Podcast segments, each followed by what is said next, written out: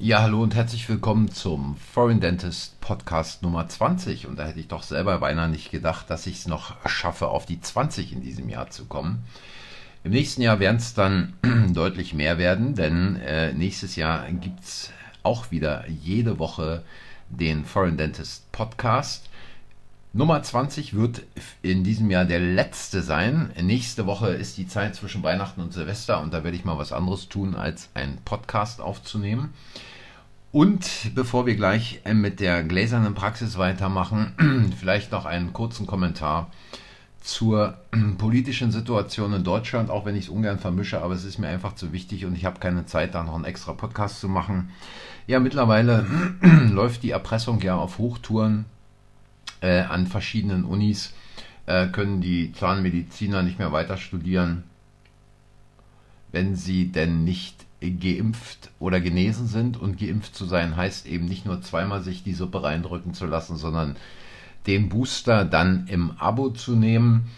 Und besonders krass ist natürlich dieser Nachweis der Impfung, der sogenannten Impfung ab dem 15. März in den zahnärztlichen Praxen und äh, da, wo dann jeder geimpft sein muss. Ähm, also ich bezeichne es mal schlicht und ergreifend als Erpressung und Erpresser sind Verbrecher, genauso wie Terroristen und mit Terroristen verhandelt man nicht. Und ich glaube, ähm, dass man sich einfach überlegen muss, inwieweit man selber durch das Virus gefährdet ist, allein wenn man überlegt, dass es im Jahre 2020 85 Verdachtsfälle auf Covid gab, die bei der Berufsgenossenschaft gemeldet wurden, angesichts von mehr als 240.000 Beschäftigten in Zahnarztpraxen. Ähm, am Anfang hieß es mal, jeder wird bald irgendjemanden kennen, der an Covid erkrankt ist, der daran gestorben ist, vielmehr. Ich kenne bis heute niemanden, der an Covid verstorben ist. Ich kenne allerdings ein paar Leute, die schwere Nebenwirkungen nach äh, einer oder nach der zweiten Impfung hatten.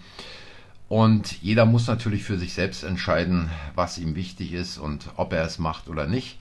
Ähm, ich kann nur sagen, wer als Regierung so vorgeht, der hat jegliche Glaubwürdigkeit im Prinzip verloren, schon alleine deswegen, weil diese Impfungen nicht vor einer Infektion schützen und auch nicht davor zu erkranken, genauso wenig wie sie davor schützen, das Virus weiterzugeben. Aber dies nur am Rande, denn heute geht es also weiter mit der gläsernen Praxis. Und wenn wir uns die letzten Male damit beschäftigt haben, wie eigentlich die Interaktion zwischen den Menschen in der Praxis ist, also zwischen äh, den Helferinnen untereinander, die Interaktion zwischen Zahnarzt und Patient, die Interaktion äh, zwischen Zahnarzt und Helferin. Ähm, dann geht es heute darum, dass ihr euch einfach mal wieder auf euer Sofa, auf euren Sessel setzt oder aber in euren Kinosessel die Leinwand aufmacht und in die Praxis hineinschaut, in die gläserne Praxis hineinschaut oder meinethalben auch einen Film ablaufen lasst dort auf einer Leinwand. Ähm, also ihr, die ihr von draußen auf eure eigene Praxis schaut und ähm, einfach mal beobachtet, was denn da in eurer Praxis so los ist, was denn da so abgeht ähm, während ihr natürlich dort auch rumlauft, aber eben nicht emotional beteiligt seid. Und heute geht es mal nicht um den Aspekt der menschlichen Kommunikation, Interaktion, sondern heute geht es darum, dass ihr in eurem Sessel, auf eurem Sofa einfach da mal in die Praxis schaut und vielleicht mal das ein oder andere Sprechzimmer so richtig heranzoomt oder vielleicht auch die Rezeption, vielleicht auch das Labor oder den Stereo, je nachdem, worauf ihr Lust habt und euch einfach mal anschaut, was stehen denn da eigentlich für interessante Geräte in dieser Praxis rum. Und betrachtet es einfach mal so, als ob ihr gar nicht so genau wüsstet, wofür sind denn eigentlich diese Geräte da. Natürlich weiß jeder, wofür ein Zahnarztstuhl da ist, völlig klar.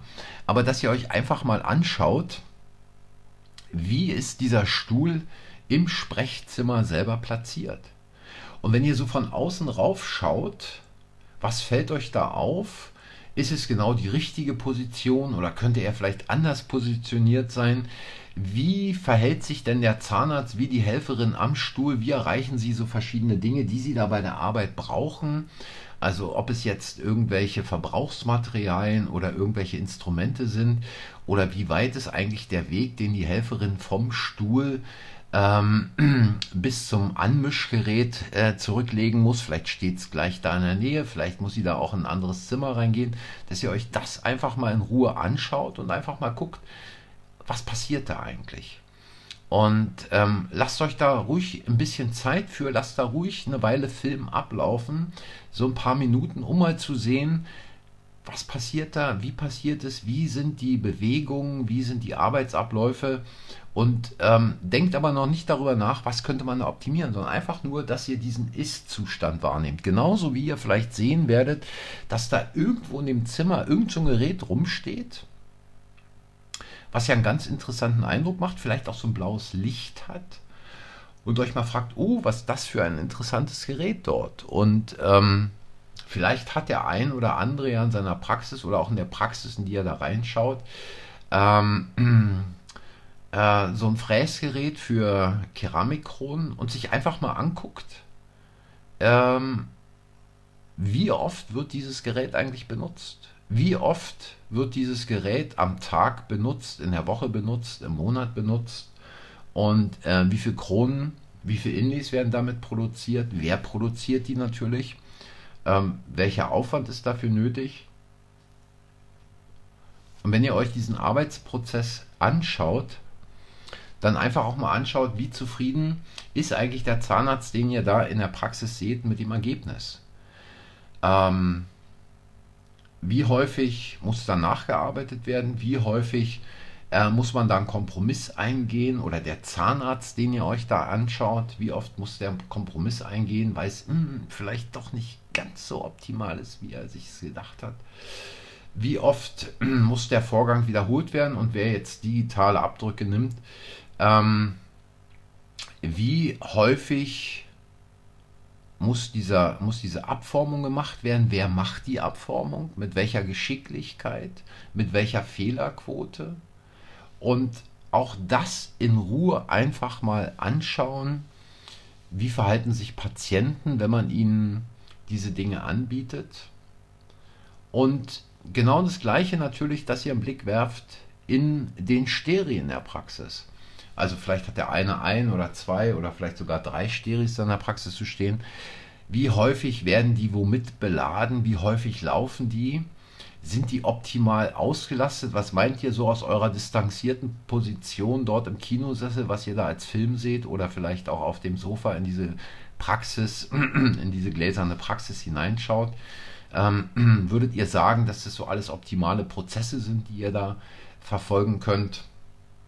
Und dies sind die Dinge, da gibt es natürlich noch eine ganze Reihe anderer Geräte und ähm, anderer Dinge, die man in der Praxis beobachten kann. Vielleicht hat der ein oder andere ein Tiefziehgerät im Labor zu stehen und wie oft wird eigentlich dieses Tiefziehgerät benutzt, wozu wird es benutzt und wer benutzt es. Schaut auch einfach mal hin, wie professionell es benutzt wird. Ähm, wie oft geht da was daneben, wenn es benutzt wird. Und fragt euch einfach mal, ähm, wie es eigentlich ist, was ihr beobachten konntet, was diese Helferin, die es vielleicht, äh, die die Aufgabe hat, es zu benutzen und zu betreiben, welche Ausbildung hat die Helferin, welche Tipps hat sie von wem bekommen und äh, was würde es da eventuell für Möglichkeiten geben, dieser Helferin da noch Tipps an die Hand zu geben. Und natürlich ist es nur eine kleine Auswahl dessen, was da möglich ist, was man sich anschauen kann an Geräten, die in der Praxis genutzt werden, herumstehen, vielleicht auch mit einem Laken abgedeckt sind. Ich habe schon darüber berichtet, kenne viele, die irgendwann in den 90er Jahren mal einen Laser angeschafft haben, der dann nach zwei, dreimal äh, Nutzung unter einem Laken verschwand und die Leasingraten liefen weiter. Ähm, und genauso könnt ihr natürlich auch mal einen Blick an die Rezeption werfen. Wie sind dort eigentlich die einzelnen Dinge angeordnet? Wie komfortabel denkt ihr, ist es für die Helferin, die dort sitzt und beispielsweise das Telefon bedient und gleichzeitig den Computer bedient. Wie komfortabel ist es für die Helferin? Wie einfach ist es für die Helferin? Oder ist es vielleicht kompliziert? Gibt es da, wenn ihr so von außen rauf guckt, vielleicht eine Idee, irgendwas anders zu machen? Also muss man jetzt nicht sofort entscheiden, sondern kann sich das einfach mal so ein bisschen durch den Kopf gehen lassen, so im Hinterkopf behalten und einfach ein paar Tage entwickeln lassen. Und äh, nehmt dies einfach mal alles, um quasi den Ist-Zustand in der Praxis aufzunehmen, indem ihr von außen raufschaut, völlig emotionslos und all diese Dinge, die ich auch in den letzten Podcasts besprochen habe zur gläsernen Praxis, mal zusammenfasst, euch einfach mal so ein paar Stichpunkte macht, durchaus nochmal durch die verschiedenen Stationen durchgeht und einfach mal notiert, was habt ihr gesehen und äh, was ist euch besonders aufgefallen. Und dann machen wir im nächsten Jahr weiter mit den Details, mit den Einzelheiten, gehen mal rein in die Situation, schauen mal, was kann man wie verändern, welche Möglichkeiten hat man, was zu verändern, wie kann man so ein Konzept gestalten und wie kann man es letztlich auch umsetzen, was gehört dazu, um quasi Ziele zu entwickeln? Und äh, ich bespreche da auch eine ganz interessante äh, Business-Strategie, die von einem Kritiker, von einem Realisten und von einem Visionär erzählt der dann quasi in dem alle drei Positionen entsprechend abgewogen und miteinander ähm, in einen Gleichklang gebracht werden, dann auch extrem super tolle Ergebnisse ermöglicht. Für heute soll es das erstmal gewesen sein. Es war ein bisschen kürzer, aber ihr habt über Weihnachten ja auch noch eine Menge zu tun, auch in der Vorbereitung darauf. Und ich sage danke fürs Zuhören in diesem Jahr. Danke für die guten Zahlen hier für den Podcast. Und wenn es euch gefallen hat, hinterlasst ein Like, abonniert den Kanal, sagt anderen, dass der Kanal existiert. Und in der ersten Januarwoche 2022 geht es weiter. Kommt gut ins neue Jahr rein. Frohe Weihnachten und danke für eure Aufmerksamkeit. Bis zum nächsten Mal. Macht's gut. Tschüss.